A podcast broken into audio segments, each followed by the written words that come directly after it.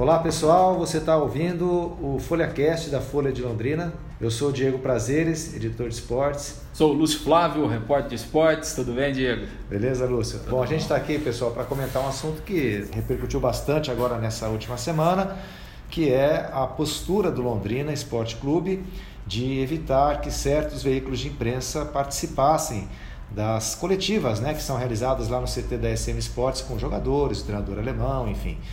E nós vamos comentar sobre isso. É um posicionamento importante que a gente tem que ter, porque a Folha de Londrina foi um dos veículos que não tiveram permissão para cobrir essa coletiva. E depois dessa determinação, o Londrina soltou uma nota oficial, porque a Folha se posicionou contra isso, alguns outros colegas também da imprensa criticaram essa postura do clube. E aí o Londrina soltou uma nota oficial justificando essa medida e ampliando inclusive essa restrição, dizendo que não vai ser mais aberta a coletiva para nenhum veículo de imprensa, né? Apenas os treinos poderão ser cobertos. É isso, né, Lúcio? É, mais ou menos por aí mesmo, né, Diego? E acho que o Londrina, e claro, a nota é assinada Pelo Londrina clube, Esporte né? Clube é. SM Sports, né? Então, obviamente que tem aí o nome da instituição e o que é mais grave, né? Porque acho que o Londrina nessa nota ele cometeu muitas infelicidades, né? Uhum. Poderíamos dizer assim, né? Primeiro porque ele publica uma nota com o título eh, negando que haja o cerceamento do trabalho à imprensa. E a própria nota ela é muito clara que mostra que esse cerceamento existe, né? Então ela é, realmente ela deixa muito claro esse tipo de é, é, represália mesmo, né? Que o Londrina está fazendo em razão de um áudio que foi divulgado pelo clube aí há 10 dias, né? um áudio que o Londrina ainda está tentando colocar esse áudio no processo que move contra o Figueirense lá no STJD e que, obviamente, né, um áudio que tem algumas algumas não, acho que várias restrições, né, pela forma como ele foi produzido, pela forma como ele foi editado. E em razão disso, a grande maioria dos órgãos de imprensa não utilizou esse áudio, uhum. né, porque entendeu que de alguma forma poderia até trazer algum problema jurídico. Uhum. Né? Então, foi uma decisão desses órgãos de imprensa, inclusive a Folha. Agora, eu acho que é mais grave do que isso, porque, obviamente, que houve veículos que divulgaram, e eles estão no papel, Sim, obviamente, claro. cada veículo né, uhum. é, é, encara de uma forma. Agora, o pior de tudo isso é, não é de não divulgar ou divulgar o, o, áudio, é a forma como o Londrina está tratando essa questão depois. Porque o Londrina ficou muito claro, é, a partir disso ele começou a dar privilégios uhum. né, para os veículos que publicaram o áudio e, em contrapartida, uma represália, um cerceamento claríssimo uhum. né, para para aqueles veículos que não publicaram o áudio. E isso é extremamente grave, né? É extremamente preocupante, porque nós estamos falando de uma instituição né, que tem mais de 60 anos, que é do futebol, né, que é uma coisa da sociedade, né, um clube que representa a cidade, representa é, o, o, futebol paranaense. Né, então, realmente é muito grave, é muito triste a gente ver né, que o Londrina chegou a esse ponto. Né, se é uma decisão do gestor ou de quem quer que seja, é o nome do Londrina. E isso realmente é muito ruim e que a gente, obviamente, não, não pode aceitar que esse tipo de situação aconteça. É. E a nota é muito curiosa, está divulgada inclusive no site oficial do Londrina Esporte Clube, não é da SN Esportes, né? Do Londrina Esporte Clube. Então, é como o Luiz falou, eu quero entender que até como não houve posicionamento oficial da direção do Londrina Esporte Clube, que o Londrina consente com esse comportamento, com essa postura. Né? E a nota é curiosa, porque, como disse o Lúcio, né, eles negam que haja um cerceamento da imprensa, mas justificam o que eles estão fazendo, que é realmente cercear o nosso trabalho. Por quê? Porque eles dizem na, nota que causou espanto, e eles usaram esse termo, o fato de a maioria dos veículos, apenas três veículos de imprensa da cidade, terem divulgado esse áudio que eles consideram grave. Né? Então, a partir do momento que eles consideram espantoso o fato de só três veículos divulgarem o áudio, eles permitiram que só esses três veículos tivessem acesso então às coletivas. Então, ao que quer o Londrina barra SM quer pautar a imprensa. O Londrina e a SM querem que a imprensa divulgue o que eles acham que deve ser divulgado. E não é o trabalho da imprensa fazer isso. Né? A imprensa ela tem que cobrir o noticiário do clube, É, muita gente até fala, ah, a imprensa não joga junto. A imprensa não tem que jogar junto com Londrina, tem que apoiar as campanhas do Londrina é, institucionais, tem que divulgar o noticiário do clube, é, chamar torcida no sentido de fazer matérias mostrando que o clube está é, pedindo isso. A matéria dessa semana foi nesse sentido, jogadores pedindo apoio da torcida para o jogo domingo contra o Coritiba. Isso tudo a imprensa tem que fazer. Agora, isso é uma disputa jurídica do Londrina com o Figueirense, com os estratagemas que as suas respectivas defesas tiverem, e a gente não tem que entrar nessa, nessa seara se achar, como disse bem o Lúcio, que não há um respaldo para isso. Então, se a gente divulga um áudio que nem o STJD considera como uma prova legal por enquanto, por que, que é, deve, devemos divulgá-lo? Né? Não tem, a gente não tem um respaldo jurídico que depois o Figueirense, nesse caso, pode entrar com alguma medida contra o próprio jornal. Né? Então, essa é uma disputa jurídica que o Londrina está travando com o Figueirense e que só tem relevância para nós quando isso estiver muito bem cercado, né? é juridicamente cercado de todos os lados. E vale ressaltar que essa postura da SM de, de cercear o trabalho da imprensa não é nova, não é nova. Em 2011, lá atrás, há oito anos, o extinto Jornal de Londrina foi impedido de cobrir os treinos do clube porque o gestor não, não concordava com algumas coisas que foram publicadas lá. Né? O próprio Lúcio também sofreu esse tipo de cerceamento, né, Lúcio? Várias vezes. Pela Rádio Pai Querer, né? É, que ele continua na Rádio Pai Querer. A Rádio Pai Querer também não divulgou o áudio, inclusive. É, então isso não é uma postura nova. Então preocupa porque é uma coisa já recorrente. Nós estamos vivendo um momento político até complicado, né? em que se questiona muito essa questão da liberdade de imprensa. De repente acontece a mesma coisa no âmbito do futebol. É, o, o, Lúcio falou do, da, da, importância da instituição Londrina Esporte Clube. Eu me lembro sempre de uma de, da decisão do, do juiz Reginaldo Ramalho lá atrás, em 2009, né? Melhado. Quando houve Melhado, desculpa. Melhado. O Ramalho era o advogado Isso. Londrina.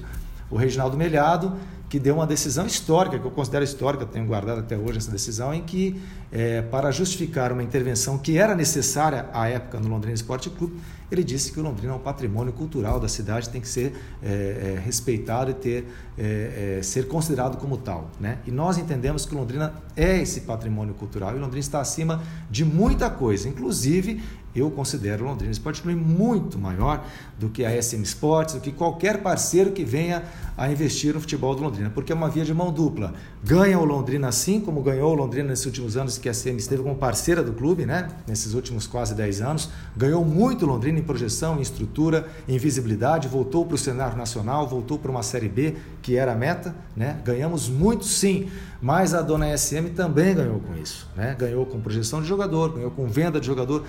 Se o investimento não é condizente com o gasto, aí é uma questão de, da cultura do futebol. Acredito que não seja só aqui em Londrina isso, mas a SM também ganhou. Então é uma via de mão dupla. Né? Então não tem que ter essa cisão. E, e quando há, há, medidas como essas, acaba separando, inclusive dividindo a imprensa da torcida. Ah, mas a torcida, e o clube dizendo, inclusive na nota, que vai procurar agora ter um canal direto com a torcida sem intermediários, como se a imprensa fosse um intermediário, às vezes até um obstáculo, quando não, né?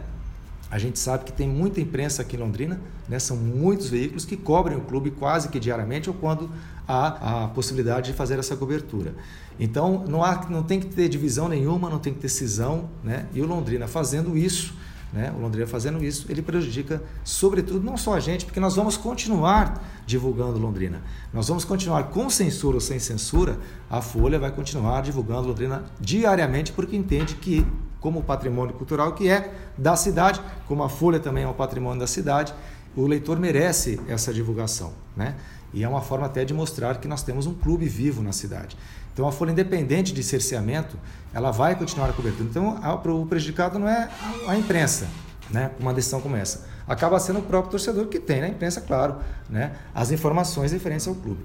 É, é legal que o clube intensifique esse canal direto com os torcedores via redes sociais, mas eu tenho certeza que o torcedor também precisa né, da, da atuação da imprensa, até para ouvir um jogo, até para ler sobre o jogo que, que, que não pôde assistir, enfim.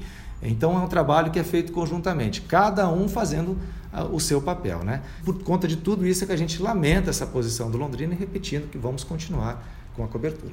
Não, sem dúvida, né? E só mais um ponto que eu queria tocar, o, o Diego, sobre a nota, é que o Londrina é, ele fala na nota sobre princípios democráticos, né? De que é, a, o Londrina está sempre aberto à imprensa, de que maneira, de, de maneira nenhuma o Londrina quer interferir ou pautar a imprensa. Mas na verdade, é, o Londrina não está né, sendo democrático porque a posição do Londrina ela mudou a partir desse áudio. Então o Londrina está agindo de uma forma com as empresas, com os veículos de comunicação que divulgaram o áudio e está agindo de uma forma completamente diferente com quem não divulgou. A democracia é você aceitar a opinião, né? Diferente da sua, você pode até não concordar, mas você tem que aceitar, né? Isso é a democracia. E a partir do momento em que você não aceita e ainda faz uma represália com quem pensa diferente de você, você não está sendo democrático, né? Então, em nenhum momento Londrina está colocando os princípios da democracia nessa relação, né? Londrina está agindo de forma autoritária, né? Como você disse, querendo pautar, né, uma agenda da imprensa e querendo que é, as vozes da imprensa sejam as mesmas, né? Que ninguém pode pensar diferente, que ninguém pode ter a interpretação de uma maneira equivocada e isso é muito ruim, né? Isso é muito ruim sobre, é, é, sobre todos o, o, o, os aspectos, né? Acho que dificilmente essa postura vai mudar, né? Porque como você disse, isso vem aí há, há, quase 10 anos. Agora, eu não tenho dúvidas, Diego, de que é, o ano de 2020 ele é um ano difícil para o Londrina pelas coisas que já aconteceram, né? Uhum. Porque o time tem um rebaixamento, consequentemente é, tem queda de receitas, o contrato de parceria, bem ou mal, ele está no final, então é, naturalmente já é um ano difícil para o Londrina.